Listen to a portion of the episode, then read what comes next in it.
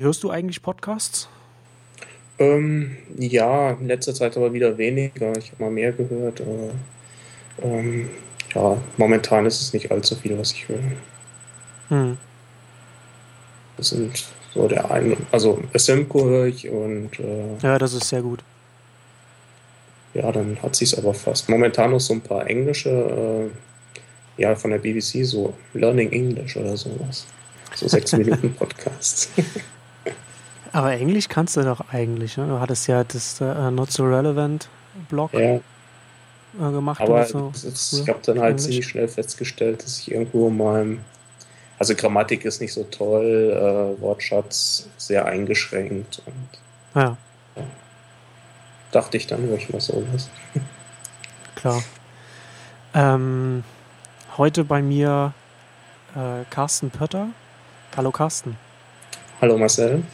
Ich glaube, die älteren Leser von Neunetz.com könnten dich vielleicht noch kennen. Du hattest, ich habe jetzt gerade noch mal im, im Impressum jetzt noch mal geguckt, wann genau das, wann genau das war. Du hattest äh, auf Neunetz 2007 war das. Ist das so lange ist das schon her? Boah. Hattest du ein paar Artikel da äh, über OpenID und Online-Identität geschrieben? Stimmt. Das, das war ja damals so ein bisschen dein Steckenpferd. Äh, Identität, Identitätssysteme, äh, Entwicklung von OpenID, was ja dann ein bisschen von äh, Facebook und dann später auch Twitter überrollt wurde. Ja, stimmt. Das Leider. Ist doch mal untergegangen. Ja. Du hattest ja auch, hast, ich finde das, ich finde das ja sehr gut. Du hast ja dann irgendwann dein, du hattest dann äh, irgendwann mal noch diese Initiative gestartet, glaube ich, mit, mit, was war, war das mit Thomas Huhn damals? Ja, genau. Das Spread ja, Open, Open ID, ID war das, ne? Genau. Und da hattest du ja immer ein bisschen was gemacht. Das ist ja dann auch relativ schnell aber wieder eingeschlafen und hattest auf notsorelevant.com auf Englisch geblockt und, da, und das hat das ja dann auch äh, irgendwann eingeschlafen und ich bin sehr froh, dass du dann jetzt irgendwann, wann war das? War das Anfang des Jahres, Ende letzten Jahres, als du dann auf deinem eigenen Deutsch, also jetzt auf Deutsch bloggst unter carstenpötter.de? Ja, also das war, ja, ich glaube, irgendwann Mitte letzten Jahres oder so. Ah, so lang schon, ja. Ja. Ja, aber es ist ja, okay, es ist nur eine Umleitung für einen Tumblr-Blog, aber. Genau, aber das ist doch das ist ja vollkommen okay. Also ich finde, ich bin ja nicht der Meinung, wie Sascha Lobo, der auf der äh, Republika gesagt hat, dass man jetzt, ähm, dass man blocken soll, dass man jetzt unbedingt das und, das und das muss dann irgendwie auf dem eigenen Server stattfinden oder im eigenen Webspace zumindest. Ich finde, dass Tumblr eine relativ gute Zwischenlösung ist, wo man es sich mit, mit den Tools, die, die so eine Plattform mitbringt, relativ leicht machen kann. Äh, und, und natürlich das auch auf eine eigene Domain ziehen kann, man hat RSS-Feed und alles und sich aber trotzdem dieses, dieses ganze Administrative einfach nicht darum kümmern muss und das einfach ablegen kann. Finde ich ein, ist ein guter Kompromiss und das ist auch nicht, ich finde es nicht problematisch, da so eine, so eine Plattform da zu benutzen. Nee, also ähm, Tumblr ist, macht Spaß und äh, also ich kann das auch nicht nachvollziehen. Ähm, ich habe Zugang zu meinen Daten, weil ähm, ich benutze Mars Edit auf hm. dem Mac und ähm, von daher habe ich alle meine äh, Postings äh, praktisch auch lokal nochmal. Das heißt, wenn Tumblr mal untergehen sollte, habe ich die noch. Genau, da könntest du dann sozusagen dann aus deinen Mars-Edit-Artikeln das dann sozusagen wieder rekapitulieren. Zumindest, genau. also vielleicht, also zumindest nicht alles, wenn du jetzt zum Beispiel auf, auf äh, weiß nicht, wie du das machst, wenn du auf Tumblr so einen Reblog hast, also sozusagen die Tumblr-Version vom Retweet, die wären dann halt weg. Ja.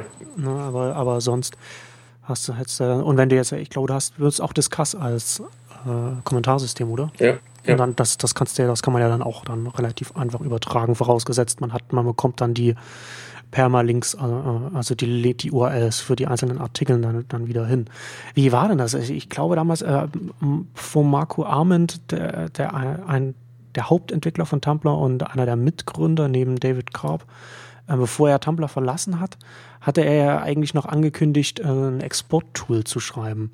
Aber das ist, glaube ich, nicht so richtig passiert. Es gab wohl irgendwie eine Beta-Version für, für, für Mac, aber, aber so ein richtiges Export-Tool gibt es für Tumblr eigentlich leider bis jetzt noch nicht, wenn ich das richtig im Kopf habe. Ähm, das ist richtig. Ähm, es gibt noch ähm, das Tumblr Backup, äh, ja, Tumblr Backup. Das ist von Marco Arment geschrieben. Ähm, ja, gibt es nur für Mac und äh, funktioniert seit der API-Umstellung von Tumblr nicht mehr. Ah, das ist ja sehr ärgerlich. Ja.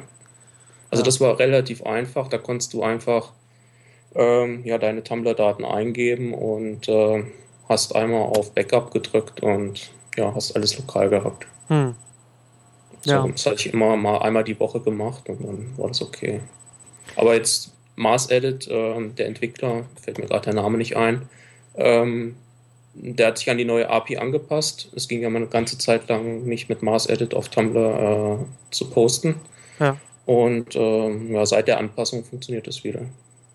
Und von daher kann man sich einfach die ähm, Tumblr-Posts, auch wenn man sie jetzt im Web-Frontend von Tumblr gemacht hat, einfach wieder in Mars Edit runterziehen. Das geht dann halt auch. Ach stimmt, ja, das kann man ja auch machen. Ja, genau. Also das muss man vielleicht noch dazu sagen. Mars Edit, äh, ein Blog-Programm, also ein Schreibprogramm für zum zum Desktop-Programm für den Mac, äh, auf dem man Blogartikel schreiben kann, dann veröffentlichen kann. Man unterstützt verschiedene Plattformen, Typepad, äh, WordPress, Tumblr, äh, keine Ahnung, was es, was es noch unterstützt. Ich glaube, es sind noch ein paar, noch ein paar mehr dabei. Ein sehr gutes Programm, das, wie ich finde, was, was ich, also ich benutze es auch und ich mag es besonders, dass ich da auch äh, so ein Bookmarklet im, im, Browser ablegen kann. Und das ist, dass ich es zum Beispiel auch mit, mit der Mac-Version von Reader, was wiederum äh, die Desktop, so, so ein Desktop-Client für, für einen Google Reader ist, dass ich das da auch verbinden kann, dass ich dann zum Beispiel einfach Text im Browser oder im Reader markieren kann und dann klicke ich dann auf, auf Mars Edit und dann bekomme bekomm ich das automatisch dann im Mars Edit dann rein äh, äh mit verlinkt und, und Zitat und so. Und das ist, das ist, finde ich, sehr, sehr nett. Das hat meine Produktivität auf jeden Fall gesteigert, was das Bloggen, zumindest was das Bloggen angeht. Ja. Das ist, das ist wirklich nett. Ja, ich, ich mag auch, äh, also ich hatte dir ja schon im Vorfeld ja schon auch nochmal äh, per E-Mail geschrieben, dass ich es, dass ich deinen Blog äh, ja mag. Das, äh, da sind ja, du machst ja immer eher, eher nur kurze Verweise auf Artikel, äh, US-Blogs oder deutschen Blogs und, und, und dann Kommentare und so, so zu. Ähm, und ich finde das ja, das ist ja auch ganz oft ausreichend. Ich arbeite ja bei mir jetzt auch bei, bei Neunetz jetzt auch immer ein bisschen mehr daran, äh, versuche so ein bisschen mich auch einfach kürzer zu fassen und dann nicht immer diese, also diese langen Abhandlungen zu schreiben oder beziehungsweise dann halt nur lange Texte, wenn es wirklich das Thema erfordert. Ähm, ich vers versuche mich auch trotzdem sonst kurz zu halten und gerade wenn man dann irgendwie nur auf was verweist und dann noch ein paar eigene Gedanken noch dazu schreibt, dann muss das nicht irgendwie ins 2000 Zeichen Text werden. Äh, ganz, ganz lustig finde ich, dass ich ja auch öfter auf deinem Blog äh, über die Entwicklung die, der Qualität, äh, vor allem in, in den US-Blogs, ähm, auslässt und dich darüber aufregst.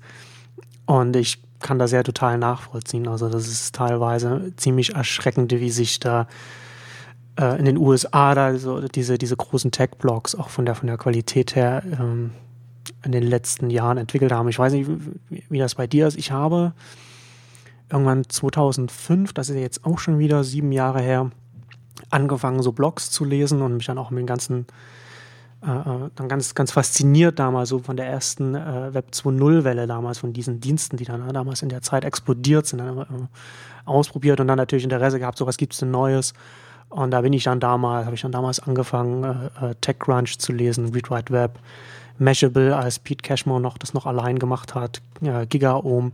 Also als alle diese, die heute diese großen äh, Tech-Medien in den USA sind, Tech-Online-Medien, die ja damals dann noch diese, diese Einmann-Operationen waren. Äh, ähm, ist auch ganz lustig. Ich habe irgendwann später, erst Jahre später festgestellt, dass, äh, dass ich TechCrunch, glaube ich, angefangen habe zu lesen, zwei oder drei Monate nachdem Arrington damit angefangen hatte, also relativ früh.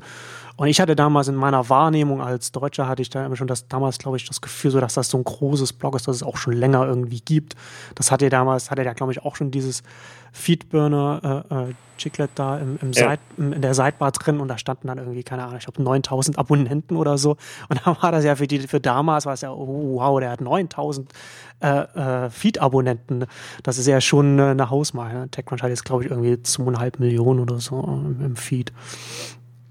Und aber ich, aber ich will mal, du hattest ja auch auf AppNet jetzt von, was war das, gestern oder nee, vorgestern war das, glaube ich, ne, gefragt, so wer, wer noch, wer, wer da noch welche äh, großen äh, US-Tech-Blogs liest.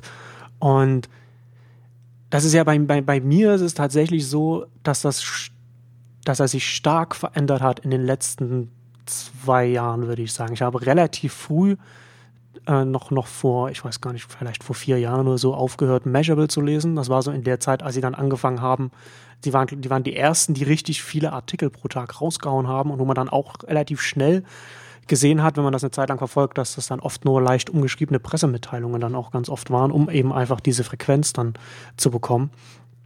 Und die habe ich dann relativ früh aufgehört zu lesen äh, TechCrunch kam dann auch irgendwann, ging dann irgendwann auch einfach nicht mehr, weil was mich bei TechCrunch immer gestört hat, ist, dass dann nach äh, der zweite Autor von von bei von äh, bei bei äh, TechCrunch war dann Marshall, Marshall Kirkpatrick, der ja noch ein sehr sehr guter Tech-Blogger ist. Ähm, aber dann danach kamen dann immer wieder Autoren dazu, deren Namen man noch nirgendwo gelesen hatte, die einfach angefangen haben zu schreiben, auch mit einer Stimme, als wenn sie eine Autorität hätten, die nicht vorgestellt wurden und wo man dann auch ganz oft gemerkt hat, dass sie Quatsch schreiben. Ähm, und der, und der, der, der hat da wirklich, der, das hat er wirklich massiv, zumindest aus meinem, meinem Blickwinkel her, zugenommen. Und TechCrunch habe ich dann auch irgendwann einfach aufgehört zu lesen.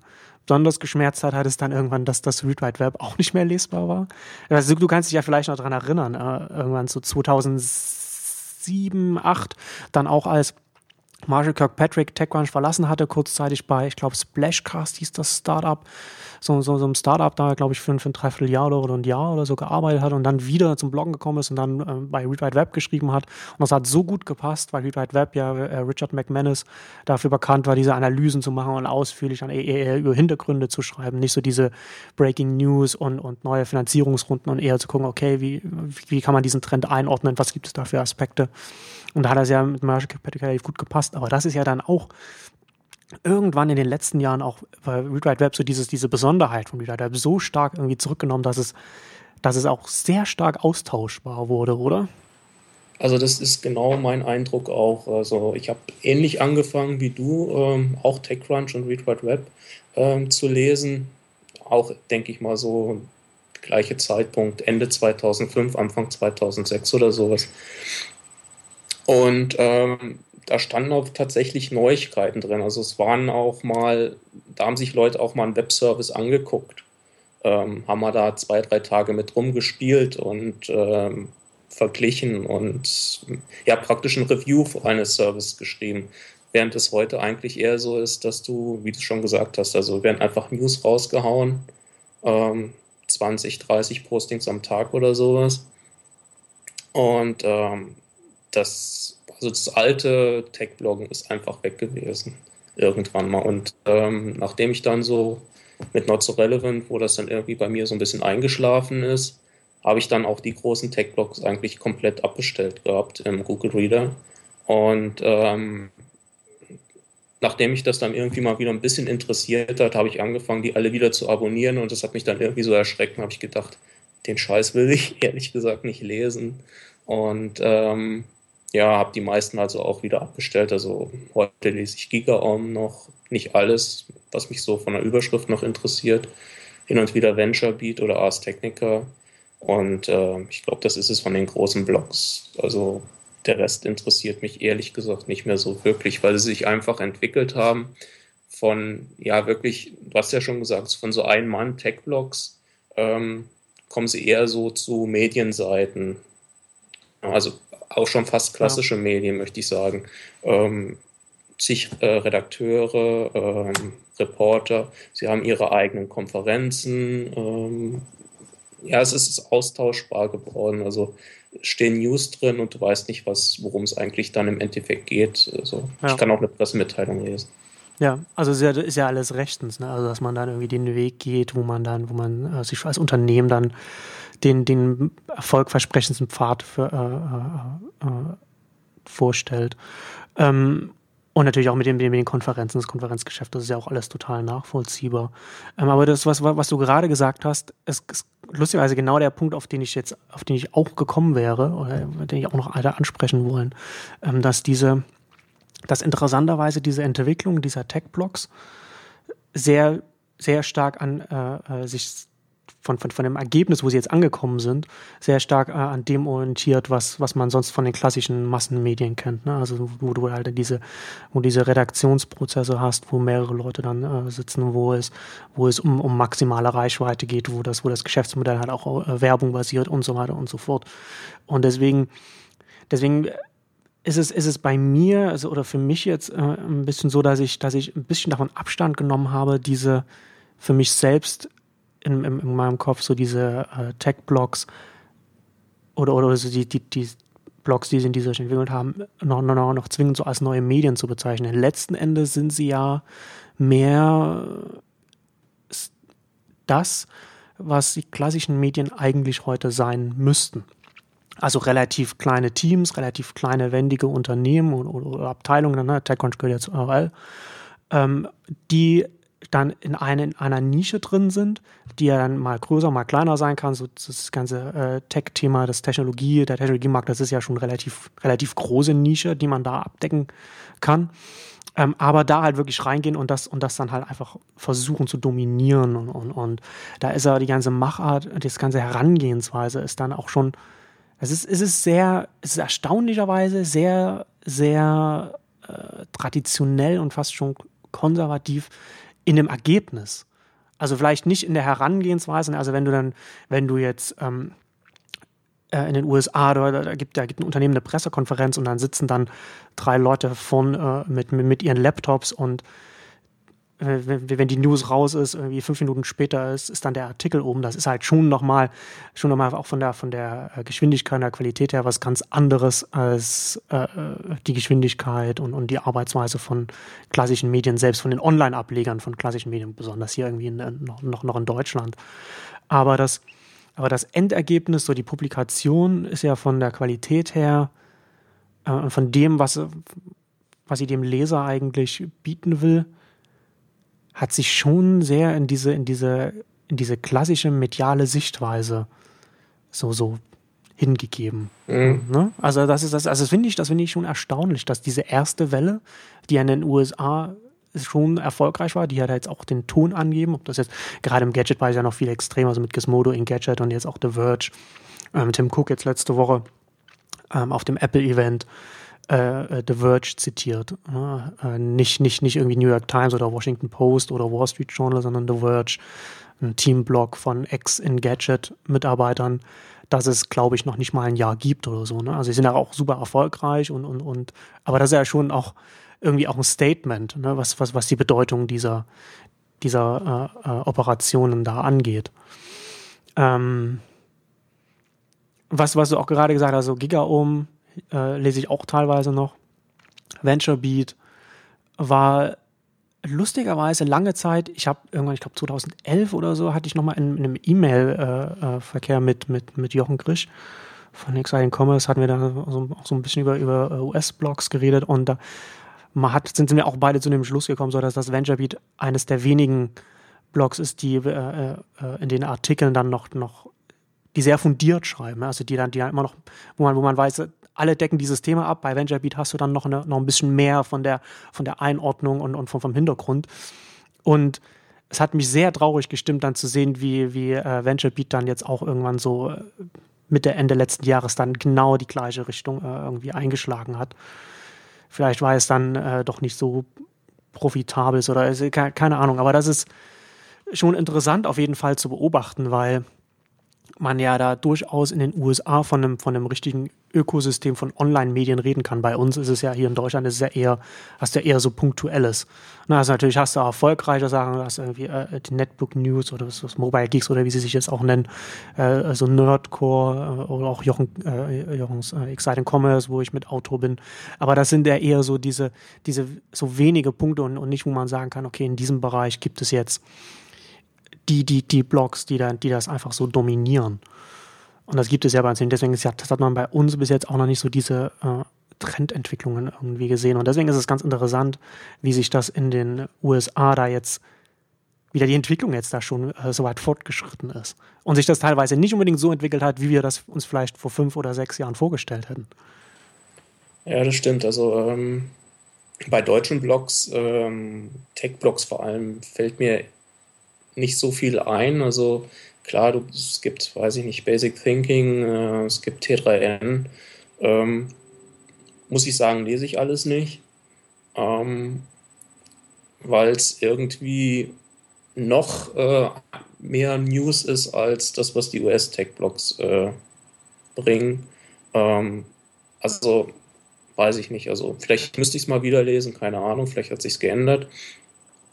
Aber ähm, ich, ich glaube es einfach nicht. Und was, was du gesagt hast mit den US-Blogs, ist es schon richtig, dass sie sich zu ja, sehr stark Medien angenähert haben. Also ich hätte, sage ich mal, selbst vor drei, vier Jahren nicht gedacht, dass sich das so entwickelt.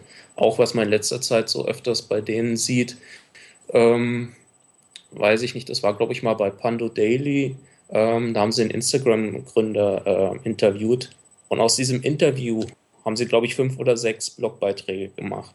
Also irgendwie so die Klickstrecke der Tech-Blogs oder sowas, ja. Ähm, das ist häppchenweise die Infos raus und ähm, es ist sehr, sehr seltsam einfach gewesen, als ich das gelesen habe. Und habe ich gedacht, ja, hättet einen Blogpost gemacht, weiß ich nicht, wäre 1000 Wörter lang gewesen oder meinetwegen auch anderthalb tausend. Und ähm, da wäre die Essenz drin gewesen, ja. Aber dann kamen da so fünf, sechs Postings, teilweise zwei Postings pro Autor oder sowas. Und äh, es war ganz seltsam. Und in Deutschland, ja, Deutschland. Nee, also Tech-Blogs fällt mir nichts ein. Ja, das ist. Deutschland ist ja nochmal, ich hatte das ich hatte das irgendwann mal, äh, ich weiß gar nicht in welcher Episode das war. Ich werde das, mach das dann, werde das in den Shownotes dann irgendwie mit reinpacken. Ich hatte da mit Thierry Chavel und Matthias Spielkamp auch schon mal über, über die deutschen Online-Medien gesprochen. Ähm, dass die Entwicklung, die ich in Deutschland beobachte, finde ich auch ein bisschen beunruhigend, denn wenn ich, wenn ich mir jetzt irgendwie sehe, gerade die jetzt, die in den letzten Jahren so erfolgreich sind, so wie T, also wenn man sich mal T3N anschaut. T3N mhm. ist schon, das würde ich sagen, es ist deutsche Mashable. Und das ist kein Kompliment. Also das ist schon äh, eher, eher Tech-Boulevard. Auch wenn sie das, wenn sie sich selbst wahrscheinlich nicht so sehen werden. Also Mashable wird sich selbst wahrscheinlich auch nicht so sehen. Keine Ahnung, weil die sind ja pragmatischer da am angelsächsischen. Ähm, und, und da werden natürlich dann, da werden dann die, die Skandelischen werden natürlich alle behandelt, weil, weil die natürlich auch die Retweets bringen und dann landet man auf River und, und, und, und, und dann wird mit Google Plus geteilt oder keine Ahnung, auf Facebook.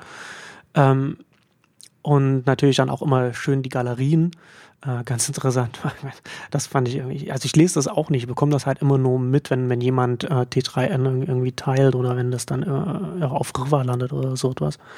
Äh, da hatten sie vor ein paar Monaten, haben sie eine Galerie gebracht, also Fotos ähm, von, dem, von dem neuen äh, Google-Büro in Berlin dass, dass er äh, Google Berlin Account oder, oder Google Germany Account auf Google Plus so geteilt hat. Da sind sie also auf Google Plus gegangen, haben die Fotos von dem, von dem Google Account runtergeladen, auf ihre eigene Seite hochgeladen und haben dann gesagt, hier, das ist jetzt hier die Galerie, die ja jetzt von, von, von dem neuen Google Büro. Weil natürlich klar, ne, wenn man drauf geht, ist natürlich logisch immer so, äh, ist der gleiche Grund, warum auch von Süddeutsche bis, bis Welt äh, in Deutschland natürlich äh, so Fotogalerien machen, weil da natürlich dann für, pro, pro äh, Besucher, das du hast, hast du natürlich dann relativ viele äh, Page-Views, die du dann da generierst. Aber das ist natürlich so, das ist so äh, klassischer Page-View-Chunk, der natürlich überhaupt nicht auch, der, der, der letzten Endes, man könnte fast schon sagen, so an, an äh, Betrug der, der Werbekunden fast schon heranreicht, um das einfach so, so hoch zu chessen, weil natürlich, das, du klickst halt die Bilder dann durch. Das ist ja äh, überhaupt nicht der gleiche Page-View, wenn du sagst, ja, jeder Page-View ist irgendwie ein ein Artikel, der dann da gelesen wird oder so etwas. Ähm, aber was ich da in dieser, in dieser vorherigen Episode da von, von Neunetzcast auch angesprochen hatte, ist, was, was ich gerade, was, was Deutschland spezifisch ist und wahrscheinlich auch in anderen Ländern, die nicht englischsprachig sind, auch wo man beobachten kann, ist, dass ganz viele Leute, ganz, ganz viele Journalisten oder Blogger überhaupt sich ganz wenig oder in diesen, diesen populären äh, Publikationen sich wenig eigene Gedanken machen. Und es ganz oft so ist, dass ein TechCrunch-Artikel, also T3N war, war eine ganze Zeit lang besonders schlimm. Die haben äh, dann die haben einen Artikel von Read Web oder TechCrunch genommen und haben ihn de facto äh, auf Deutsch nacherzählt. Also so, so, sozusagen so eine Art Übersetzungsdienst gele ge äh, geleistet, was überhaupt nicht irgendwie äh, journalistisch ist. Und das ist ja auch, das ist ja auch kann man ja durchaus auch machen. Ne? Also kann man ja durchaus sagen, hier, wir zählen jetzt hier den Artikel nach und, und verlinken den dann ganz unten am Ende bei den weiterführenden Links, wenn ihr dann schon alles wisst, damit ihr auch nicht unsere Seite verlasst. Ähm, also es ist natürlich von, wenn, man eine ganz pragmatische Kosten-Nutzen-Analyse macht, ist das natürlich sinnvoll. Ne? Also du hast halt relativ geringen Aufwand, wenn du einfach sagst, okay, hier, wir wollen diese News auf unserer Seite, du, du hast jetzt irgendwie eine halbe Stunde Zeit, um den, um den Artikel nachzuerzählen. Und dann hast, dann hast du halt sozusagen dir deine eigene Analyse her übersetzt. Äh, und das ist natürlich vom Aufwand her relativ gering und du hast, und du hast ein ähnliches Ergebnis. Das Problem dabei ist natürlich, dass du als, als Journalist oder als Blogger oder als Experte oder wie auch immer man es nennen will, als derjenige, der, der, diese, der diese Übersetzung dann macht, du, du, du lernst halt nicht dazu. Ne, also du, du, du bleibst halt irgendwie auf, auf so einem, du, du verbindest halt keine Informationen, du, du äh, äh, analysierst nicht, du, du, du durchdenkst Sachen nicht, du äh, und du sprichst auch, du sprichst auch nicht mit, mit, mit, mit betroffenen Leuten oder, oder bist im E-Mail-Kontakt oder Telefon oder Skype oder was auch immer. Ne? Also alle verschiedene Sachen, die man machen kann, wo man dann als derjenige, der dann für so eine Publikation arbeitet oder das vielleicht auch selber macht, dann über den Zeitraum hinweg sich sozusagen so eine Expertise aneignet und dann vielleicht auch ja, besser wird. Äh, in, welch, in, welchen, in welchen Bereichen auch immer. Ähm, und das fehlt halt in Deutschland zu, zu einem ganz, ganz großen Teil. Und, und ich habe den Eindruck, dass, dass man das dann auch besonders stark merkt, wenn diejenigen dann mal versuchen, äh, tatsächlich auch irgendwie so eine eigene Meinung oder, oder eine Analyse über irgendetwas zu machen und das dann äh, teilweise Hanebüchen Unsinn wird.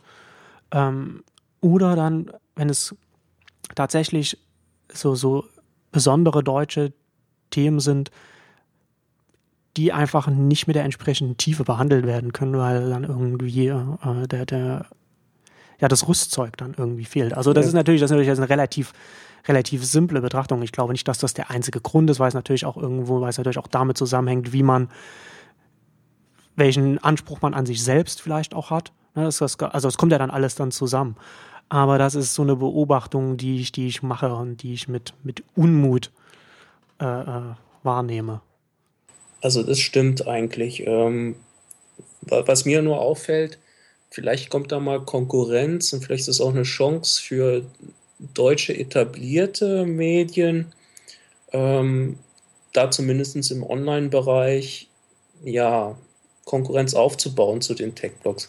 Also, weil ich in der Vorbereitung zu, dieser, zu diesem Podcast habe ich mir nochmal so die US-Tech-Seiten angeguckt, ähm, was ich sonst so lese.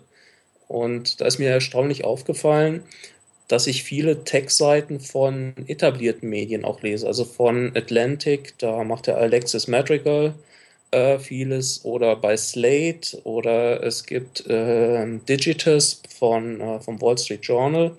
Ähm, das, die decken nicht viele Sachen ab. Also äh, manchmal ist es nur ein Blogger, der das da macht. Manchmal haben sie auch eine kleine Redaktion, die das hinbekommt. Aber ähm, ich sage mal, das sind gelernte Journalisten, die auch in dem Bereich, sage ich mal, einen Hintergrund sich erarbeitet haben im, im Tech-Bereich und ähm, die durchaus, was die Analyse betrifft und teilweise eben auch ja, so halb News, halb Analyse oder wie auch immer, wenn mal was aktuell ist, durchaus auch ähm, den großen Tech-Blogs Konkurrenz machen. Und ähm, ja, das könnte eigentlich in Deutschland auch sein, wenn das bei Zeit Online oder weiß ich nicht, bei der FAZ oder der Süddeutschen, wie auch immer, wenn die sich vielleicht da mal dran klemmen würden, ähm, einen gescheiten ja, Blogger oder Journalist, der sich in dem Bereich auskennt, zu engagieren, dann könnte da Konkurrenz entstehen, wo man qualitativ vielleicht auch bessere äh, Artikel bekommen würde, auch mit Analyse. Also Analyse ist wirklich in, in Deutschland, also ist nicht viel. Also im, im Tech-Bereich, ja, muss ich dich loben. ähm, da fällt mir noch der Markus Spart ein, der in letzter Zeit wieder mehr äh, ja. längere Sachen, analytischere Sachen schreibt. Ja, Christian Köntop vielleicht noch. Ja, und dann wird. Ja, wird es schnell dünn, ne? Ja. Ähm, ähm, Das ist, das ist, das ist tatsächlich richtig. Das, das geht tatsächlich. Also das ist tatsächlich, äh, wäre theoretisch da ein Markt da. Da könnte tatsächlich auch ein klassischer Verlag was machen. Aber da, da machen wir ja wieder ein ganz anderes Fass auf. Also die deutschen äh, Presseverlage sind ja selber wieder sehr äh, konservativ ähm, und, und, und sehr äh, gehen, ja, gehen ja auch eher jetzt, würde ich sagen, eher gerade wieder in eine andere Richtung aus. Wird ja wieder verstärkt von Bezahlmodellen geredet und, und von Bezahlschranken, was natürlich auch wieder so eine, so eine Sache ist, was mich ja auch wahnsinnig macht, wenn in der Berichterstattung äh, dann geschrieben wird, ja, äh, äh, Welt und, und die FAZ und, und, und, und die Süddeutsche und die wollen alle jetzt Bezahlschranken machen. Und dann tun sie alle so, als wären, als wäre es bis jetzt so, äh, dass, dass, die, dass alle Print-Inhalte auf den, auf den Webseiten online kostenfrei zur Verfügung sind, was natürlich überhaupt nicht der Fall ist.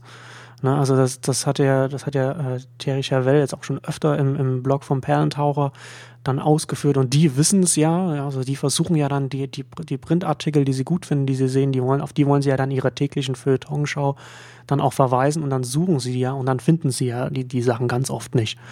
Ähm, Habe ich auch schon oft drauf verwiesen. Und das wird ja dann überhaupt nicht dann in der, in der Berichterstattung dann über diese Medienentwicklung dann überhaupt nicht mit, mit wahrgenommen, was natürlich auch wieder einen Grund hat, weil man natürlich suggerieren muss, ja, jetzt äh, alles kostenlos und jetzt, aber dafür mhm. müssen wir von Google und so weiter, Presseleistungsschutzrecht, bla bla bla. Ähm, aber die Tatsache, dass, dass, dass diese Verlage jetzt noch noch weiter in diesen, in diesen Bezahlbereich reingehen wollen, widerspricht ja eigentlich eher dem dann, so, dass, dass, dass sie dann mehr mit, mit, mit Blogs äh, experimentieren ja, würden. Weil sie weil, weil das natürlich dann miteinander nicht so, nicht so super gut funktioniert. Und wenn wir uns dann halt auch angucken, ähm, wie FAZ Netz und mit diesen, mit, mit den Blogs arbeitet, da sind die ja schon relativ weit. Ich weiß nicht, ich weiß nicht, warum äh, die, die FAZ-Community, warum die da auch viel auf Blogs setzen und viel mit Blogs gemacht haben. Ich könnte mir aber vorstellen, dass das so ein privates Projekt von, von Frank Schirmacher ist, dass er das ein bisschen so vorangetrieben hat als einer der Herausgeber und, und der, der Feuilleton-Verantwortliche da. Äh, aber da sieht man auch, dass auch wenn das in, in deutschen Verlagen, Presseverlagen oder im Deutschen dann, also bei den Online, also bei den Online-Ablegern dann von diesen Presseverlagen dann natürlich dann selbst wenn dann da von oben kommt, so ja, wir machen jetzt mehr Blogs und so weiter, dass es dann trotzdem immer noch schwierig ist, dann wie diese äh, Organisationen mit den Blogs umgehen. Ja? Also da ist ja dann vor einiger Zeit das Blog von ähm, Michael Seemann dann äh, äh, verschwunden, der das da gemacht hat, äh, als sie das dann aufgelöst haben, da wurde dann der ganze Blog einfach von der, von der Seite entfernt. Äh, und und das haben sie jetzt auch mit, das machen sie jetzt auch mit dem Fernsehblog von Per Schader und ich weiß nicht, war, war da Stefan Niggemeier für aber ich bin, bin nicht ganz sicher, wie das, wie das, wie das war. Ich weiß ich jetzt gerade auch nicht, also Per Schader auf alle Fälle. Ich weiß genau. nicht, ob der Stefan Niggemeier da auch. Ich glaube, der war am Anfang dabei, aber das hat sich, dann, glaube ich, hat sich dann, glaube ich, schon relativ früh irgendwann geändert. Ähm, aber da passiert das halt, äh, wird das dann auch so Ende des, ich glaube, äh, äh jetzt am 29. Oktober oder so wird das werden dann die ganzen Beiträge publiziert, also, also offline genommen. Ähm, schwierig. Und dazu kommt noch, ich kenne so ich kenne so ein bisschen so die, die, die, die Verhältnisse da wieder, wieder, ähm, wieder gezahlt wird. Es wird relativ gut bezahlt, so ein, so ein FAZ-Blog.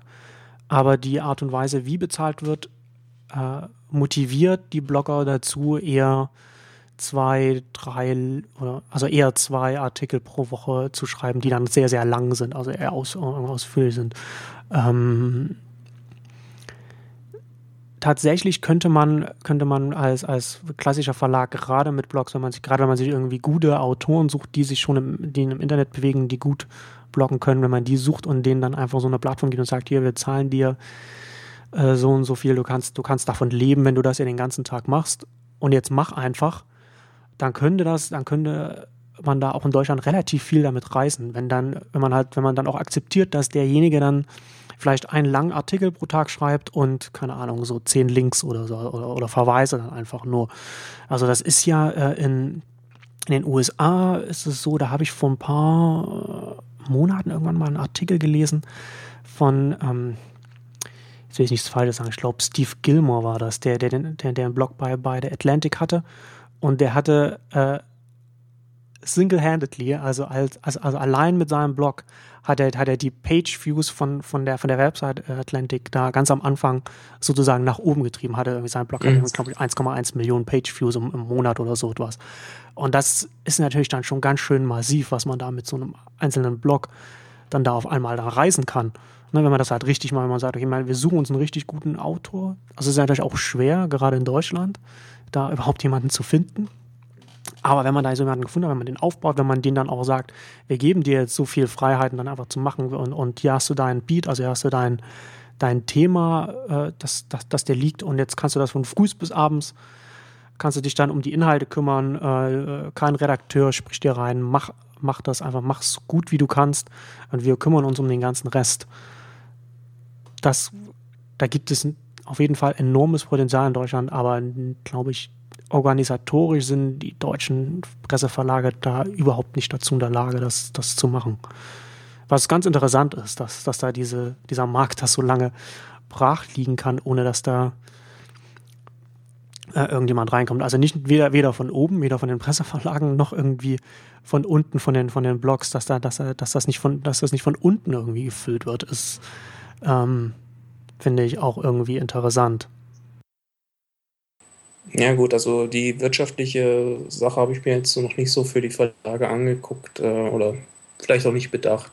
Ähm, hast du wahrscheinlich recht, aber ähm, kommt natürlich auch dazu, ähm, wenn du jetzt sagst, wenn sie einen Blogger nehmen würden, der sich auskennt, ähm, ja, dann, dann, fallen einem halt auch nicht mehr so viele ein. Ne? Ähm, das ist vielleicht das Problem. Also ich, ich hatte es damals äh, als netzwertig ähm, rausgekommen ist und ist im Prinzip aus, ja, zum Markus Spart, aus dem äh, Martin Weigert und dir bestand. Da habe ich ja irgendwann mal, glaube ich, sogar mal auf Not so relevant geschrieben, dass es dann jetzt irgendwie so keine gescheiten deutschen Tech-Blogs mehr gibt, weil sie alles konzentriert hat dann äh, ja. auf netzwertig. Ähm, ja, genau. Zwar habt ihr alle, also bis auf Martin, ihr habt alle eure Blogs weitergemacht.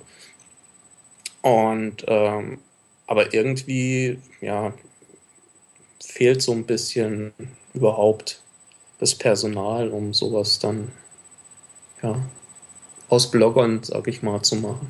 Absolut. Also das, das Personal fehl, fehlt total in Deutschland. Das ist, also das ist ja das Interessante auch damals bei Netzwertig gewesen, dass dann irgendwie so für eine, für eine kurze Zeit äh, da irgendwie alle, na, ich würde nicht sagen alle relevanten, aber schon relativ viele gute die äh, äh, Tech-Blogger dann irgendwie auf, auf, die, auf dieser einen Seite irgendwie so zusammengekommen sind als, als Team. Und was natürlich auch was offenbart hat über die Blogosphäre, dass, dass dann irgendwie der Rest, damals zumindest, war, war, war das dann halt äh, nicht so viel. Ähm, und das Personal fehlt, fehlt absolut. Das, das sehe ich ja auch bei, bei Exciting Commerce. So Jochen sucht ja auch immer noch äh, Autoren und es ist aber ganz schwer, irgendwie gute Autoren zu finden. Ähm, und wenn man jetzt irgendwie äh, Netzwertig jetzt heute anguckt, dann, dann ist das ja auch schon lange kein, keine äh, Teamgeschichte mehr, was ich ja auch ein bisschen bedauerlich finde. Also ich, kann ich kann ich genau beurteilen, inwiefern da jetzt dann äh, Blockwerk und, und, und Martin als, als mein Nachfolger, als Redakteur da da nach, nach neuen Autoren gesucht hat oder ob sie das dann erstmal eine Zeit lang gelassen haben oder wie auch immer. Oder jetzt auch, wie das jetzt mit der neuen Besitzerin ist, das wird ja auch nochmal interessant. Aber da, da äh, hat das hat, das hat natürlich dann auch Auswirkungen auf so eine Publikation, dass auf einmal kein Team mehr ist. Andreas Göldi hat ja komplett aufgehört zu schreiben, was ja auch äh, durchaus schade ist. Ähm, aber das tatsächlich, also es ist, mir, mir, mir würde jetzt auf Anhieb jetzt, würden jetzt auch nicht irgendwie so viele Kandidaten einfallen oder, oder eigentlich fast gar keine, wo ich sagen könnte, ja, mit denen könnte jetzt so ein Verlag irgendwie einfach mal so, so all in mit so einem Blog gehen und sagen, wir geben dir jetzt, äh, keine Ahnung, wir zahlen dir hier 3000 Euro im, im, Monat oder, oder, oder vier oder was auch immer. Und du machst jetzt, du machst jetzt einfach mal. Du machst jetzt einfach mal ein gutes deutsches Apple-Blog oder du machst jetzt einfach mal, äh, äh, beobachtest jetzt einfach mal, mal, mal Google und, und, und, oder Amazon oder, oder irgendwas, ne?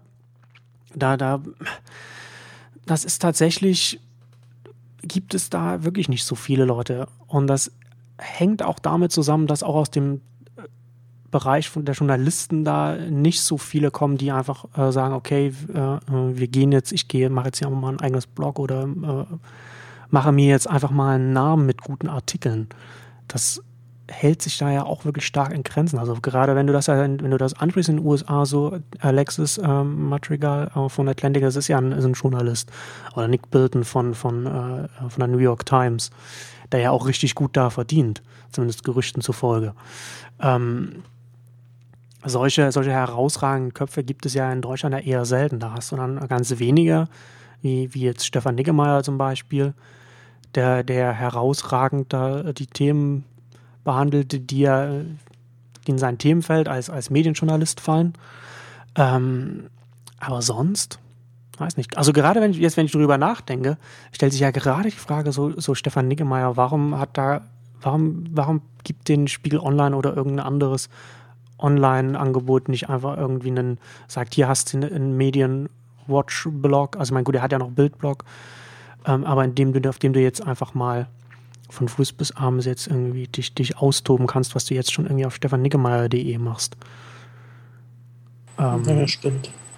Und das könnte ja, und, und er hat ja natürlich auch schon als, als ja, er hat ja schon als, als Person jetzt, sage ich mal, schon die, die Marke eigentlich als Name, um, um da schon, schon, an, schon anfangs Publikum zu ziehen. Also keine Ahnung, es kann natürlich auch sein, dass das, dass das Angebot ihm schon gemacht wurde und dass es ihm nicht zugesagt hat oder so. Ne? Das, das, das weiß man ja nicht. Und dann kann, dann ist es natürlich auch so, wie gesagt, ich halte es ja nach wie vor, glaube ich, dass deutsche Verlage, dass es denen eher schwer fällt zu sagen, okay, hier hast du das Blog, hier, jetzt bau das was auf und wir machen jetzt hier so ein Hands-off-Ansatz. Äh, das glaube ich, ist für, für deutsche Verlage oder für Deutsche grundsätzlich ja immer schwierig, so ein bisschen so Kontrolle aufzugeben und einfach zu sagen, wir experimentieren jetzt mal, wir gucken mal und vielleicht funktioniert das ja. Das ist ja immer eher, eher schwierig. Ähm, aber ganz interessant finde ich, um nochmal irgendwie auf die Situation der US-Blogs zurückzukommen, äh, was ich bei mir jetzt so festgestellt habe, ich habe jetzt so, ich lese jetzt äh, wieder, auch wieder verstärkt, das so, äh, so Einmann-Blogs. Also da sind wir wahrscheinlich unterschiedlicher Meinung, aber ich finde zum Beispiel Daring Fireball ist in meiner, äh, meiner Ansicht nach äh, eines der besten, wenn nicht das beste Tech-Blog der Welt. Ähm, finde ich absolut gut, finde ich absolut faszinierend, was, was John Gruber da macht. Und ist auch ein bisschen so ein bisschen so von, von der äh, vom, vom Format her, von der Herangehensweise her auch so ein bisschen so ein Vorbild für das, was ich jetzt bei Neunetz versuche, wo ich ein bisschen so versuche hinzugehen mit, mit, mit Neunetz. Also auch ein bisschen mehr so Kommentare, einfach so kurze Verweise und, und, Kommentare und dann auch die Sachen äh, zu begleiten über, über, den, über den Zeitraum hinweg und dann lange Sachen zu schreiben, wenn es sich, wenn das, wenn es das Thema hergibt oder wenn es es notwendig macht und sonst äh, eher sozusagen auch viel, sowieso viel mehr auch, auch äh, auf, auf Verweise zu setzen, weil ich glaube, dass es der deutschen Blogosphäre immer ein bisschen nicht gut, also nicht gut getan hat, ähm, dass Blogger in Deutschland immer irgendwie, glaube ich, so das Gefühl hatten, dass ein Blog-Eintrag immer auch ein Artikel sein muss, der, der sehr druckreif ist, der so auch in der Zeitung irgendwie stehen könnte. Und nicht einfach mal zu sagen, ähm, hier, das, hier ein Zitat, guter Artikel, lesen oder hier das. Und dieses Aspekt, so den, den packe ich jetzt noch in drei Sätzen noch drunter noch dazu. Ja, also so Daring Fireball, äh, Simco ist extrem gut. Horror Statue, glaube ich, also ich glaube ich, also bin ich, bin ich überzeugt davon, dass er der beste Apple-Analyst welt, weltweit ist, zumindest von, von denjenigen, die man in der Öffentlichkeit wahrnimmt. Also es gibt natürlich auch Analysten, die, die äh, intern nur für, für Investoren arbeiten. Da weiß man natürlich nicht, was da noch alles diskutiert wird. Ähm, der, da, das ist sehr gut. Äh, äh, Marco Arment lese ich auch. Ähm, über, über dich, über, über deine Links bin ich auch auf ein, auf ein gutes Blog äh, vor ein paar Monaten gestoßen. Das, äh, wenn ich, ich hoffe, ich habe den Namen richtig im Kopf. Äh, Digitopoli oder irgend so etwas? Äh, von, von, von, von, von, von zwei äh, äh, Ökonomen, die, die auch sehr viel über, über Netzwerkökonomie und Internetwirtschaft schreiben und auch sehr, sehr fundiert und äh, interessante Aspekte auch immer wieder in ihren Artikeln drin haben. Ähm, Monday Note von, von, den, von den zwei Franzosen, äh, Jean-Louis Louis Gazet und, oh Gott, wie heißt der, wie heißt der andere? Äh, egal. Ja, Frederik, Frederik, Frederik so. äh, irgend sowas, ja. Also das ist auch, auch sehr gut. Ähm, also es gibt halt immer, es ist halt interessant, dass gerade also im englischsprachigen Raum scheint, scheint, halt, scheint halt der Online-Medienmarkt dann doch irgendwie noch ein bisschen zu funktionieren. Ne? Also die die, die äh, großen US-Tech-Blogs, also die Team-Blogs, die sind immer, haben sich immer weiter nach oben bewegt. Ja, also im Markt immer weiter nach oben, sind jetzt, sind jetzt professionalisiert und haben, wie wir ja schon am Anfang so äh, darüber gesprochen hatten, haben jetzt zum haben, machen so teilweise äh, die gleichen Fehler, wie sie die klassischen Medien auch machen, indem sie dann halt natürlich auch wieder äh, äh so, so potenzielle Leser äh, verprellen. Und natürlich auch wieder welche gewinnen. Also es funktioniert ja, aber sie machen unten wieder sozusagen den Markt auf, wo dann wieder neue, äh, äh, neue Publikationen dann wieder nachkommen, und wieder, wieder hochkommen können. Und das finde ich ähm, ganz interessant. Ich weiß nicht, was, was, was du dann jetzt noch äh, an, an US-Blogs ja, oder englischsprachigen also Blogs liest. Eigentlich die von dir genannten lese ich auch, wobei ich zu Daring Fireball ein eher gespaltenes Verhältnis habe. Ähm, also es ist mir irgendwie so zu sehr, ja, zu einseitig einfach auf Apple. Aber gut, es ist ein Apple-Blog und kann er machen. Ähm, ja, was mir noch einfällt, NL Dash ist immer wieder gut. Man muss nicht mit ihm mit allem übereinstimmen, aber er schreibt lange Artikel und die haben eigentlich Hand und Fuß. Hm. Ähm, Epicenter von Wired kann man lesen. Das habe ich früher mal gelesen, aber irgendwie ist das wieder hinten runtergefallen bei mir. Aber ich bin nicht ganz sicher, warum. Es könnte sein, dass sie den, vielleicht haben sie den Feed abgeschnitten oder irgendwas. Oder, oder, oder von, nee, der, von der Thematik her. Aber die, die, das stimmt, ich habe die noch im Kopf, dass die da auch immer relativ gut waren. Ja, und das war es eigentlich größtenteils, denke ich. Wie gesagt, was ich vorhin erwähnt habe, so die Tech-Seiten von Atlantic lese ich, von Slate. Atlantic ja, ist sehr gut geworden in den letzten Monaten. Also es überrascht mich sehr. Also es ist bemerkenswert. Ja. Ja. Liest, liest du außer den genannten äh, noch, noch deutsche Tech-Blogs oder, oder irgendetwas, wo du sagst, das wäre jetzt eine unbedingt eine Empfehlung, die man Leseempfehlung, die man jetzt noch lesen sollte? Müsste ich mal gerade schnell durchgucken. ähm. Es ist, ist, ja lustig, ich habe auch bei mir im Google Reader irgendwie, ich habe immer noch äh, über 1000 Feeds abonniert, obwohl ich äh, jetzt schon langsam angefangen habe, so Sachen rauszuwerfen, immer, immer mehr. Zum einen, weil ich es sowieso nicht mehr schaffe, das, das irgendwie alles zu lesen, was ich sowieso nicht, noch nie gemacht habe. Also ich nutze es auch oft einfach, um Sachen herauszusuchen. Ähm und trotzdem, jetzt, wenn ich das jetzt so sage, so, so richtig viele Empfehlungen sind mir jetzt aber doch nicht eingefallen. Aber wahrscheinlich fallen, sind jetzt auch einige, die mir jetzt, die mir jetzt entfallen sind. Ähm, ich muss ja, ich, also ich finde ja nach wie vor, TechMeme ist ja für mich nach wie vor eine, eine extrem wichtige Quelle, um, um die wichtigen Artikel äh, mitzubekommen ähm, und um immer wieder auch mal so auf neue Sachen oder auf, auf, auf neue Publikationen zu stoßen. Und also ohne TechMeme, glaube ich, wäre ich vollkommen aufgeschmissen, was, was dieses ganze US, was die US-Tech-Blogosphäre mhm. angeht. Ja, also das TechMeme ähm, müsste ich mich mal wieder dran gewöhnen, glaube ich. Also ich hatte das mal so zwei Jahre gelesen und ähm, das war dann auch irgendwie, ich, ich weiß nicht, ob das am, ja, am Algorithmus von TechMeme liegt. Ähm, es war mir zu einer zu der Zeit, das war so vor, vor drei Jahren oder sowas, äh, standen mir immer zu viel die gleichen äh, Blogs oben. Also das war, ich habe nicht verstanden, ehrlich gesagt, ähm, wie sich da die Seite, die Startseite zusammengesetzt hat und äh, hatte irgendwie so den Eindruck, ähm, es werden manche Blogs bevorzugt. Kann ich aber, ist wahrscheinlich völlig anders. Der Gabe Rivera wird das bestimmt bestreiten. Und ähm, der Macher von Technik. Ja, vielleicht muss ich es einfach mal wieder lesen. Mal schauen. Ja.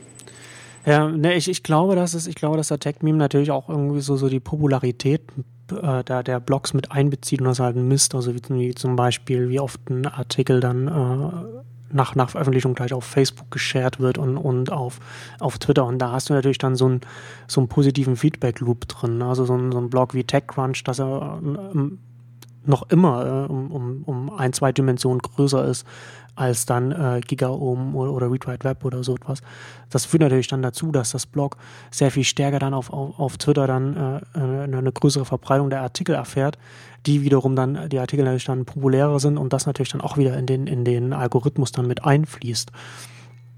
Ähm, was aber dann nur ein, glaube ich, nur eine von, von sehr, sehr vielen äh, Kategorien ist. Äh, Gabriela hatte auf dem TechMeme-Blog auch irgendwann mal darüber geschrieben, was was, was die Voraussetzungen, was die Voraussetzungen sind, ähm, damit ein äh, Blogartikel da auf, auf TechMeme auf die Startseite kommt. Und das ist tatsächlich, finde ich, hat es dem, hat es TechMeme gut getan, dass, dass, dass sie neben dem Algorithmus jetzt auch äh, einige äh, Redakteure haben, die äh, die Startseite dann sozusagen mit kuratieren, also Sachen mit reinnehmen, die damit rein, die, die jetzt der Algorithmus nicht erkannt hätte oder erst viel zu spät erkannt hätte und halt auch so Sachen so ein bisschen mehr äh, sortieren und so was. Und das ist, ich wünschte mir, dass, dass, dass River äh, die Kapazitäten, also die finanziellen Mittel hätte, äh, um so etwas zu machen, weil River ja na, zwar nach wie vor mit, mit Abstand die, die beste, der beste Aggregator für, für Blogs und, und, und Themen sind, die in Blogs und Twitter und so weiter äh, diskutiert werden.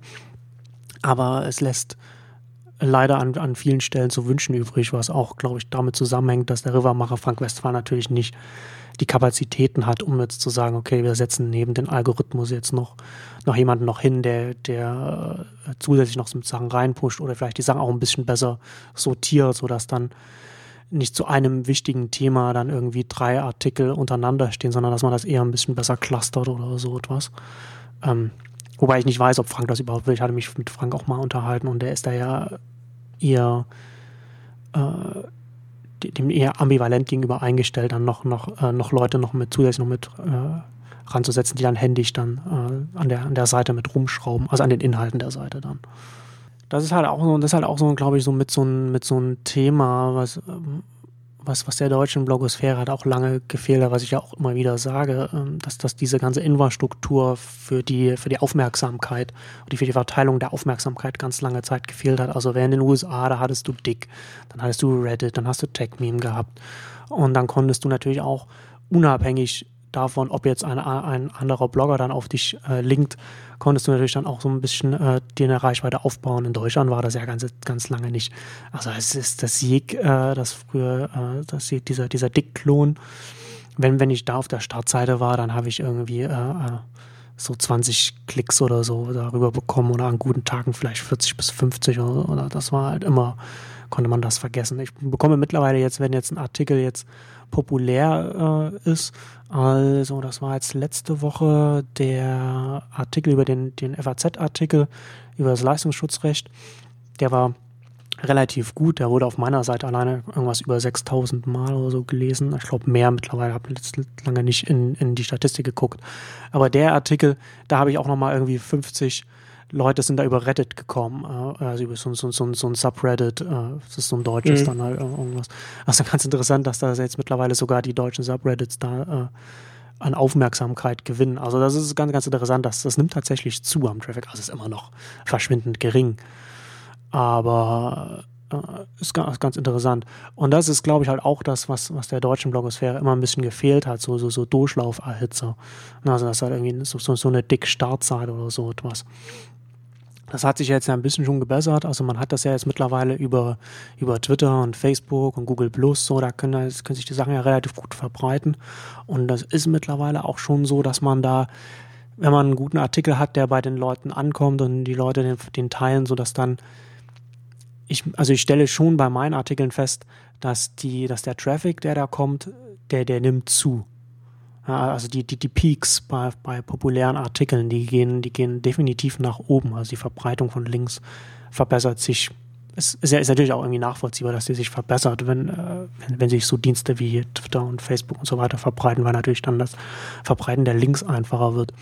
Und tatsächlich bringt ja mittlerweile auch, seit River wieder auferstanden ist, bringt auch River selbst auch Traffic, wenn man da auf der Startseite ist. Das war ja früher auch überhaupt nicht so. Es war natürlich ganz nett, da auf der Startseite zu sein ähm, man hat das natürlich beobachtet von Anfang an, also ich zumindest, immer ganz interessant gewesen, äh, da, da, so ein bisschen zu sehen, was ist denn jetzt überhaupt hier populär im deutschen Web und, und in Blogs.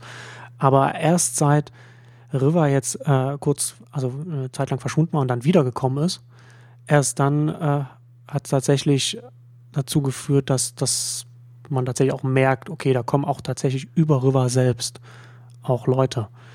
Ähm, vielleicht wird sich das auch auswirken. Und ich glaube, dass, dass das natürlich auch den, den deutschen Blogs auch gut tun könnte gut tun kann, wenn dadurch dann natürlich jetzt auch die Verbreitung sehr äh, besser wird und dann natürlich auch mal auch, man auch eine Reichweite da äh, äh, bekommen kann, ähm, die es vorher ja nicht gab. Also vielleicht wird das ja dann irgendwann also manchmal die Hoffnung stirbt zuletzt, man hofft ja dann immer, dass es dann doch noch, dass es dann doch alles noch besser wird. Davon gehe ich zumindest aus. Ja, also auf jeden Fall ist es so, dass, dass die, die Reichweite über, über alle diese, diese Wege zunimmt. Also ob das jetzt Facebook ist, ob es Twitter ist, selbst Google Plus ähm, und auch River und so weiter.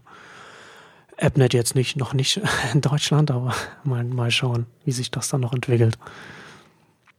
Nee, das ist immerhin positiv zu bewerten, weil, ähm, weil alles, hast, du ja schon gesagt, sowas wie Reddit Dick und sowas ähm, gab es nicht oder hat nicht funktioniert. Und äh, wenn es jetzt immerhin über Twitter oder äh, Facebook äh, Links generiert, dann, dann ist es wenigstens etwas. Ich meine, abhängig, unabhängig von, von Tech-Blogs oder so, gibt es ja auch sonst noch in anderen Bereichen Nischen-Blogs, die, die man lesen kann. Und wenn die Traffic bekommen, ist dann durchaus okay. Das Erstaunliche ist ja, dass, das, dass Deutschland auch nach wie vor so ein, äh, nach wie vor ein Internetforenland ist. Also das merke ich auch regelmäßig, wenn, wenn, wenn so ein Artikel rumgereicht wird, dass wenn dann landet er auch mal in, in Foren drin und dann kommen von den obskursten äh, Internetforen dann äh, auch mehr Leute, als, als wenn irgendwie ein, wie ein Blog äh, auf einen verweist. Das ist nach wie vor äh, echt interessant was es, was es da alles noch gibt. Ja, ähm, das, da haben wir jetzt relativ viel über Blogs und Medien geredet und haben dann jetzt irgendwie die äh, restlichen Themen, also wir wollten eigentlich noch über AppNet reden, da sind wir ja auch beide drauf. Mhm. Fühlt sich ein bisschen an wie, wie Twitter 2007, oder? Ähm, ja, ich habe es mir genau in meinen Notizen, genau, genau so steht es auf meiner Notiz wie Twitter 2007. Ja. Ähm, es, es, weiß momentan niemand, glaube ich, so richtig, wie er es nutzen soll. Ähm, es ist, vielfach wird es einfach so noch als Twitter-Ersatz äh, gesehen, wobei ich denke, mit der höheren Zeichenzahl dürfte mehr möglich sein als mit Twitter. Ähm, es ist, denke ich, nur das Problem, dass viele Leute nicht von Twitter weg können. Also man sieht es ja an den ganzen Cross-Postings, die auf AppNet und äh, auf Twitter äh, auftauchen. Ähm, weiß ich nicht, weil die Leute, die auf AppNet momentan sind, natürlich auch, sie sind Blogger, weiß ich nicht. Also sie brauchen auch ein bisschen Traffic für ihre eigenen Seiten und äh, ja, ein bisschen Schaufenster. Und ähm, da ist dann halt AppNet momentan einfach zu klein und deswegen ist das Problem der Cross-Postings und damit nutzt du dann eigentlich das Potenzial von, äh, von AppNet einfach nicht aus, weil du dann auch in der Zeichenbegrenzung von Twitter bleibst. Ja, auf jeden Fall. Das ist, also es ist auf jeden Fall eine, eine spannende Entwicklung und ich bin gespannt, wie sich das, wie sich die Plattform entwickeln wird, weil wir ja äh, von, von diesen, also so in unser Ansatz, jetzt in dem Sinne, ja, hatten, hatten wir noch nicht, weil sich natürlich, das ist das Geschäftsmodell, also man sagt jetzt, okay, die Nutzer bezahlen und dann werden auch die Entwickler direkt beteiligt. Und das, das, das wird, wird jetzt nicht dazu führen, dass dann Entwickler äh, alleine von diesem Anreizprogramm äh, von AppNet leben können, aber das bringt etwas, was, was, was Twitter nicht mehr hat und das ist ein Versprechen. Also äh, Horace Dittio hatte das irgendwann mal gesagt, so dass Plattform Platforms are, are promises oder irgend so etwas. So eine Adresse. Also Plattformen sind Versprechen. Also muss man sich so vorstellen, dass wenn ich jetzt ein Entwickler bin und ich will, ich, ich entwickle jetzt eine App für eine Plattform, dann gehe ich davon aus, dass die Arbeitszeit und, und, und die ich da jetzt reinstecke, dass die dann auch dass, dass, dass die sich insofern lohnt, als dass mein Angebot auch in einem Jahr und in zwei Jahren dann äh, noch, noch bestehen kann. Und umgekehrt äh, zählt das auch für die Endnutzer, dass sie natürlich auch hoffen, dass dann diese, diese zusätzlichen Dienste und dass das alles natürlich äh, in, in, der einen oder anderen Weise natürlich bestehen bleibt. Und Twitter, äh, man, kann natürlich argumentieren, ja, ne, Twitter verändert die Plattform und, und, und, und verschiebt da die Ausrichtung, aber da ist es ist schon so, dass es, dass es so wie Twitter vorgeht, von der, von der Ausgangslage, die sie haben, als, als eine relativ äh, äh, egalitäre Plattform hin zu einer, hin zu einer Plattform, die, die äh, sehr restriktiv ist und, und, und die Ausrichtung halt sehr stark ändert, also von Offsite zu Onsite, ähm, dass Twitter da so viel Porzellan zerschlagen hat, dass ich bezweifle, dass es noch viel viele äh, Entwickler gibt, die dann immer, die dann noch auf die äh, Twitter-Plattform mit einem neuen Angebot setzen, weil sie natürlich nicht sicher sein können, ob Twitter dann nicht irgendwann die Regeln wieder ändert und sagt jetzt, ähm, jetzt, jetzt machen wir das auch selbst und jetzt müsst ihr hier äh, euch was anderes suchen oder ihr könnt jetzt nur noch ein paar Nutzer haben und wenn ihr mehr habt, dann, dann kappen wir euch den Zugang oder irgend so was.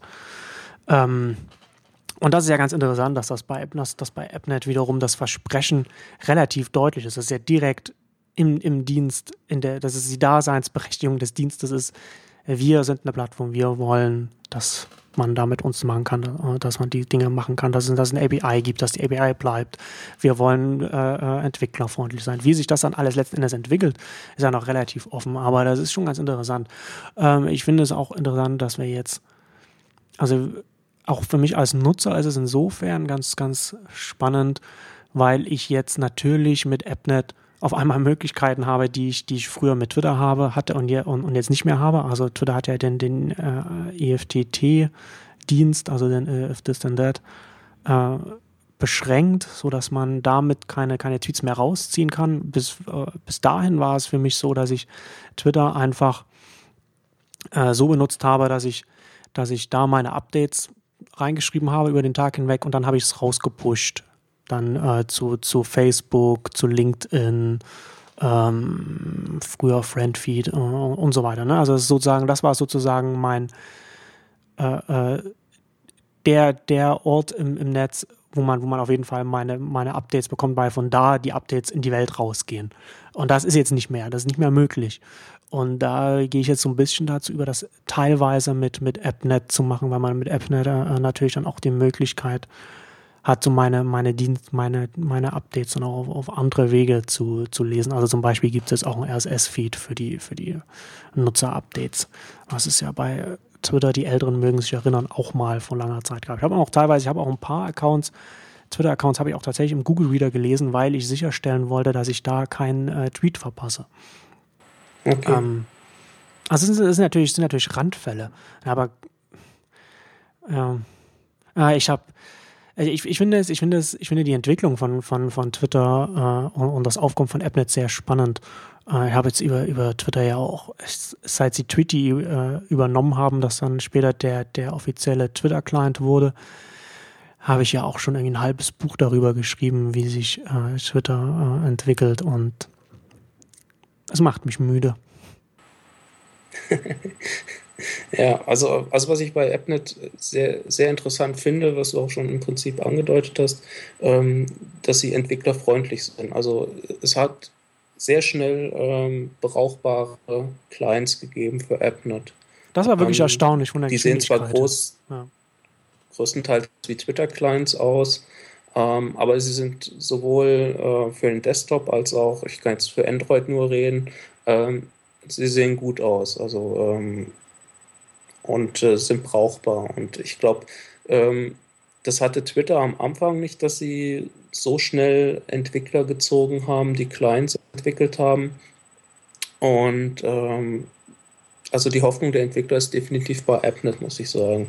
Und ähm, ich würde auch zustimmen, dass Twitter sich mit den Regelungsänderungen keinen Gefallen tut. Also vielleicht, äh, vielleicht sehen wir das alles so ein bisschen aus der ja, Geek, Early Adopter Perspektive oder so kann sein, dass, dass die Masse irgendwie vielleicht dann doch über das Webfrontend geht oder sowas.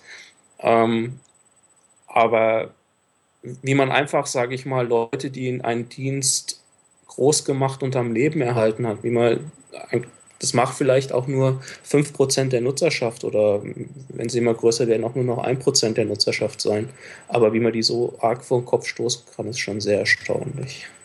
Ähm, das stimmt, aber das würde ich gar nicht unbedingt äh, als, als den Punkt anführen, warum, es, warum das für, für Twitter problematisch ist. Natürlich ist, ist es erstmal problematisch, weil sie sind jetzt auf einmal von, von dem, dem sympathischen Startup äh, das auch immer, äh, dass, dass das einzige im Social Network Bereich war oder, im Social Web Bereich, dass, dass Facebook noch so ein bisschen die Stirn bieten konnte, sind sie und, und da natürlich auch viele äh, Sympathien auch bei, bei Journalisten und Bloggern und, und, und, und Nerds hatte, sind sie natürlich jetzt ein bisschen so diesem, zu diesem Evil, zu diesem bösen Unternehmen da so ein bisschen geworden. Aber das, ich glaube, dass das auch mit einer Rolle, dass das auch durchaus eine Rolle spielt, aber das ist nicht, glaube ich, nicht die wichtigste Rolle, weil es, weil das ja dann doch wieder etwas ist, was, was, was wieder nur Leute interessiert, die, die sich für die Medienentwicklung und für die Tech-Entwicklung interessieren. Aber wenn wir jetzt, wenn wir jetzt mal von diesem Bereich weggehen, ist das natürlich ist es so, dass die meisten Leute Twitter über, äh, den, den, über, den, über die Webseite benutzen. Aber die Leute, die dann Clients benutzen, das sind die Multiplikatoren. Das sind die, die, das, die den Dienst sehr viel intensiver benutzen. Und das sind nicht, das sind nicht nur irgendwie, äh, das sind nicht die Robots Koppel oder, oder, oder so, oder die deutschen Tech-Blogger oder so etwas, sondern das sind dann halt auch irgendwie, das sind auch die Leute, die dann äh, äh, im, in anderen Bereichen dann äh, die Meinungsführer sind. Ja, also in ganz, ganz vielen Bereichen, in denen, in äh, Leute dann aktiv sind und, und, und Twitter nutzen, um, um, ihre Reichweite dann äh, aufzubauen oder zu nutzen, wie auch immer. Und denen werden jetzt so Stück für Stück Tools weggenommen, die es ihnen erleichtert haben, da ihrer, dem, dem nachzugehen. Ja? Und ich glaube, dass das, dass das sehr problematisch ist, weil ich glaube, dass man als Social Network muss man, um erfolgreich zu sein, so diese verschiedenen Nutzergruppen die muss man, die muss man auch äh, gesondert so betrachten. Man kann nicht einfach sagen, okay, die Mehrheit der Tweets wird, ähm, wird, wird äh, über die Webseite abgegeben, also sind die Clients egal. Das ist totaler Quatsch. Weil die Mehrheit der Leute natürlich auch irgendwie erstmal überhaupt nie, nie, nie, nie, nie twittern, sondern nur einen Account haben, um, um Prominenten zu folgen. Ne? Also wenn man danach geht, da könnte man auch sagen, okay, dann brauchen wir ja, ja irgendwie nur äh, die Möglichkeit, Tweets abzusetzen für, für Prominente oder so etwas. Ne? Also das ist ja total, totaler Quatsch. Ähm, und die Leute, die, die äh, am Tag ihre fünf bis zehn, zwanzig Tweets oder was auch immer abgesetzt haben, die machen das mehrheitlich mit, mit Clients. Die nutzen mehrheitlich dann irgendwelche Mesh-Ups und, und so weiter und so fort.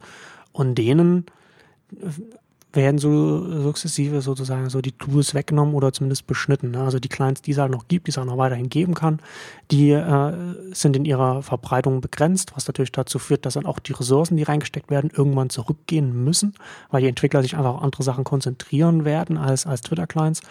Und dann kommt natürlich noch dazu, dass dann dass, dass diese Clients sich dann auch in, in manchen Bereichen dann auch an, an so äh, Richtlinien von Twitter dann ankleiden, also diese Display-Bedingungen, die dann natürlich auch wiederum dazu führen können, dass, dass die Clients dann weniger nützlich werden. Also, also Twitter killt ja gerade so, so, so User-Interface-Innovation für seine Plattform, gar, was, was eigentlich ein relativ wichtiger Teil war. Und was ganz interessant ist, noch zusätzlich, es gibt ja auch noch so Aggregatoren wie äh, Flipboard zum Beispiel. Und der Flipboard-CEO, der hat äh, im Board von Twitter gesessen, der, der äh, hat jetzt vor ein paar Wochen äh, hat er das Board verlassen. Und es wird in der, in der Branche gemunkelt, dass, dass Twitter äh, Flipboard den, den Zugang äh, wegnimmt.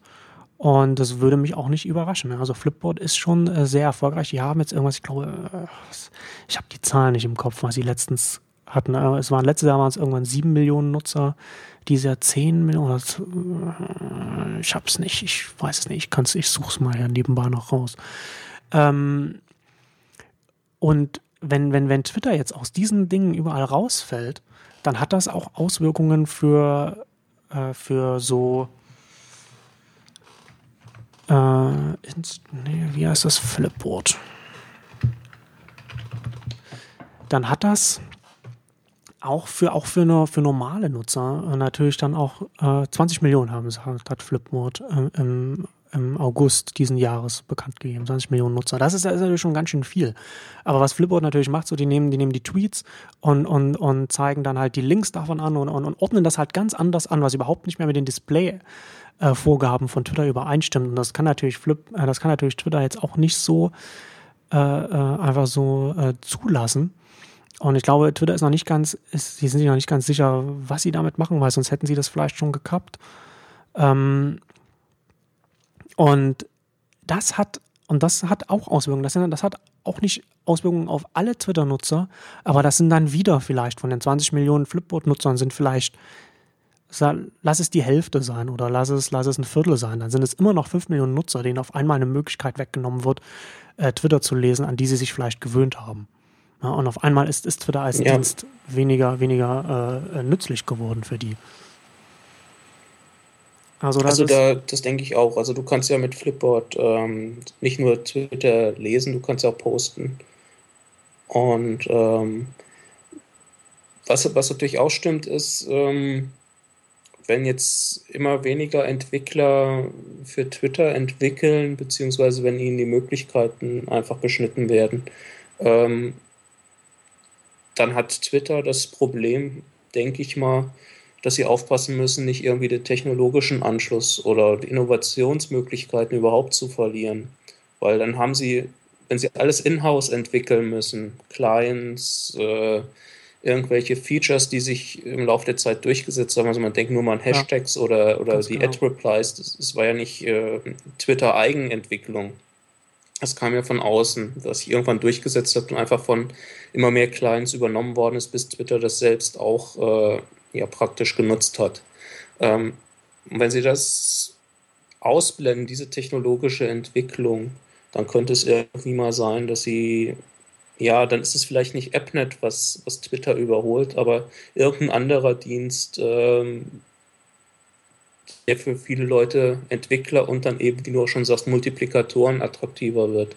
Absolut. Und dann sind sie relativ schnell weg vom Fenster und ähm, werden wahrscheinlich dann ja, irgendwo noch mehr in den, sage ich mal, Boulevard gehen, wo sie immer nur noch oberflächlichere Themen äh, besetzen können. Und dann wird es einfach auch der Dienst für viele uninteressant werden. Ja, absolut. Also ich glaube auch nicht, dass das jetzt AppNet selbst dann äh, die Größe von, von Twitter äh, erreichen muss oder überhaupt erreichen, nicht mal erreicht und auch nicht erreichen muss, um für, für Twitter gefährlich zu werden. Also wenn, ich weiß nicht, wen, wen du auf AppNet folgst, aber äh, ich, es gibt tatsächlich da eine, eine relativ große Gruppe von, von US-Geeks, denen ich äh, 2007 noch so auf, auf Twitter gefolgt bin, die jetzt aktiv auf AppNet sind äh, und die da und, und die wirklich relativ schnell so diesen, diesen Wechsel machen, die natürlich dann trotzdem noch teilweise noch auf Twitter aktiv sind, aber merklich dann ihren, äh, ihren Output da runtergefahren haben. Und ich glaube, was, was Twitter gefährlich werden kann, ist eher, dass die Masse für das, für das sie eigentlich Twitter benutzen könnte, einfach Facebook benutzt. Also es, man kann ja auch auf Facebook anderen äh, äh, Personen folgen. Also den, den, das Follower-Prinzip gibt es ja da auch jetzt seit einer Weile. Das hatte ich ja dann auch auf, auf äh, Neunetz schon relativ lange vorhergesehen, dass das Facebook das irgendwann auch machen muss, dass sie das einfach diese, diese Art der Vernetzung auch anbieten müssen. Und da sind sie ja auch relativ erfolgreich. Da haben ja auch äh, mittlerweile viele äh, prominente äh, Millionen von Abonnenten dann über diesen, über diesen Weg, zusätzlich noch zu den Fanpages, die sie dann halt auch noch haben. Und dass sozusagen die Masse dann für das, für das sie eigentlich Twitter benutzen könnte, dann eher Facebook benutzt, das einen sehr viel stärkeren Plattformansatz hat. Also Facebook wird äh, Flipboard nicht irgendwie den, den Zugang haben.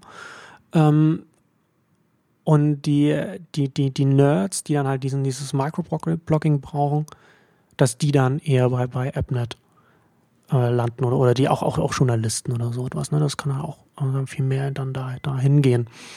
Und was ich, ich habe schon länger schon seit Wochen schiebe ich jetzt einen längeren Artikel über AppNet von, von mir her, den ich eigentlich schreiben wollte, weil es äh, ich glaube, dass vielen Leuten nicht ganz klar ist, was das eigentlich bedeutet, wenn AppNet äh, jetzt sagt, okay, wir unterstützen Standards. Ja? Ähm, es, es, es, wird als, als Gegenargument wird gesagt, ja, aber dann ist AppNet doch wieder genau so ein, so ein zentraler Dienst wie, wie, wie Twitter und man, man muss sich auch danach anmelden, um es aber nutzen zu können. Ich glaube, dass die Zukunft von AppNet ganz anders aussehen wird und ich glaube, dass sie eher dann, dass das eher dann klarer wird, wenn äh, AppNet oder App.net oder kann auch, wie auch immer man das irgendwie ausspricht, keine Ahnung.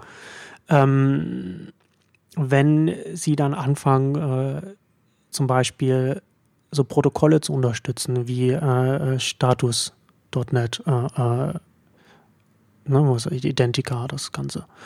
Ähm, und, und Tent.io, was ein neuer äh, dezentraler Microblogging, äh, neues dezentrales Microblogging-Protokoll ist. Wenn sie, wenn sie diese Protokolle unterstützen, also kann, ich, ich weiß nicht, wie sie es umsetzen werden, aber sie hatten ja äh, äh Dalton Caldwell, äh, ähm, auch nicht sicher, ob ich den Namen richtig ausgesprochen habe. Ähm, der hat es schon angekündigt, dass sie, dass sie das auf jeden, dass sie äh, Tent.io äh, irgendwann unterstützen wollen. Und das kann durchaus sein, dass das noch ein Jahr dauert oder so. Das, ne? das ist eine langsame Entwicklung. Die müssen ja erstmal dann hinkommen.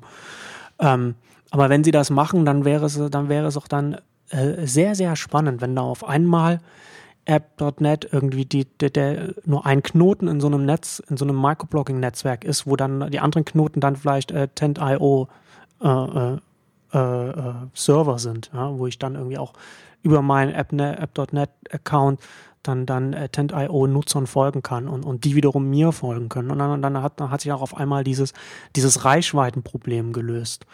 Also es könnte natürlich dann auch kompliziert werden und, und die Frage, ob das funktioniert alles und, und wie es überhaupt funktionieren soll, ist natürlich alles offen.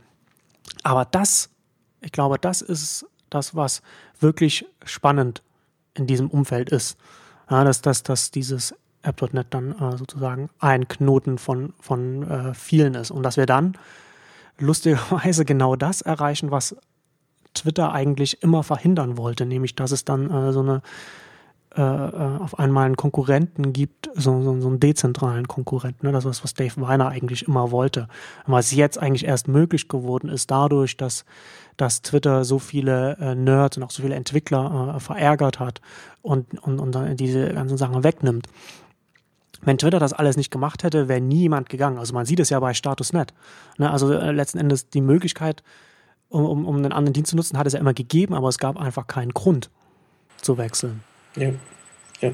Also ich, hat, ich hatte AppNet auch ähm, anfangs auch so verstanden, dass sie im Prinzip auch nur die grobe Infrastruktur bereitstellen wollen. Ähm, also das einfach auch, sie haben ja erstmal grundsätzlich keinen eigenen Client entwickelt, sondern nur die, die Webseite und haben gesagt, okay, das ist ein, ein Weg, wie ihr App.net äh, nutzen könnt. Ähm, dass das jetzt natürlich am Anfang noch vieles mehr oder weniger die Seite in Clients abbildet. Das ist, denke ich mal, daran geschuldet, dass man erstmal einen Ansatz finden muss. Aber ich würde mal behaupten, wenn wir jetzt mal sechs, zwölf Monate weiter sind, ähm, dass sich da viele andere Anwendungsszenarien auch entwickelt werden für AppNet. Ähm, und wie du schon sagtest, dass wenn, wenn sie mit Protokollen weitergehen und das, was sie an Protokollen angekündigt hatten, klingt ja auch für mich so, der so ein bisschen so aus dem Open Web Krempel, äh, ne, ja, her, ne, herkommt ist falsch, aber so sein Interesse dran hat, klingt das eigentlich sehr gut. Das ist ja dann, da haben wir dann ähm, auch wieder, dann haben wir da auch wieder den, den, den, äh, äh, da schließt sich auch wieder der Kreis zum Anfang, ne, zu deinen, zu deinen äh, früheren Artikeln über Online-Identität auf, auf äh, Neunetz. Ja. Ne? Also wenn, wenn äh, App.net App hat ja auch schon angekündigt, dann so Webfinger und, und so, so, so Sachen zu unterstützen, ja. wo dann, wo dann dieses, dass das eigene App.net, der, der, die Account-Seite, dann mit, mit, mit diesen ganzen Standards äh, äh kompatibel ist und, und diese unterstützt. Und dann wird das natürlich auch nochmal wieder ganz interessant, sondern dann unterstützt es diese, diese Standards und das wäre dann ja zum Beispiel schon einmal sehr jetzt schon ein Dienst, der tatsächlich auch von einigen Leuten, von, von mehr Leuten genutzt wird, ähm, glaube ich zumindest, als viele andere äh, Plattformen, die da in, die versucht haben, so mit, mit, mit Standards zu punkten. Ja, also auf alle Fälle. Also ich meine, Statusnet, okay, das, das war, ähm, hat noch Nutzer, denke ich mal, oder Identica, wie auch immer der Vorläufer. Ähm, es gibt noch Ansätze wie Glow.io, das ist von, äh, das fällt mir der Name nicht ein, also von dem Typen, der auch Clickset gemacht hatte. Hm. Ähm, das ist ähnlich, aber das ist sehr beta momentan noch und äh, ich glaube, wenn da, da sind keine 50 Leute oder so, aber halt die üblichen Verdächtigen. Ne? Ja, klar. Aber ja, aber, ja AppNet ähm, könnte in die Fußstapfen treten und das ist wahrscheinlich auch ähm, ihre Chance, denke ich mal. Und, und, äh, und ganz lustig, also ich weiß nicht warum, aber sowohl äh, Tent.io als auch App.net hat, ne, hat die Zeichenbegrenzung von 256. Also ob, ob, das, ob das Zufall war oder ob dann der eine, als er das bei einem anderen gesehen hat, dann gesagt, ja, das machen wir jetzt genauso, äh, keine Ahnung, aber das ist äh, ganz, äh, ganz lustig, dass das so ist. Ähm, ja, Carsten, das glaube ich, das waren äh, ganz interessante, weil wir es jetzt mal ein bisschen länger als eine Stunde geworden. Aber ich denke, das war doch eine ganz interessante Podcast-Ausgabe und ich hoffe, dass wir das äh, irgendwann mal wiederholen können. Ja, sehr gerne. Okay. Tschüss. Ciao.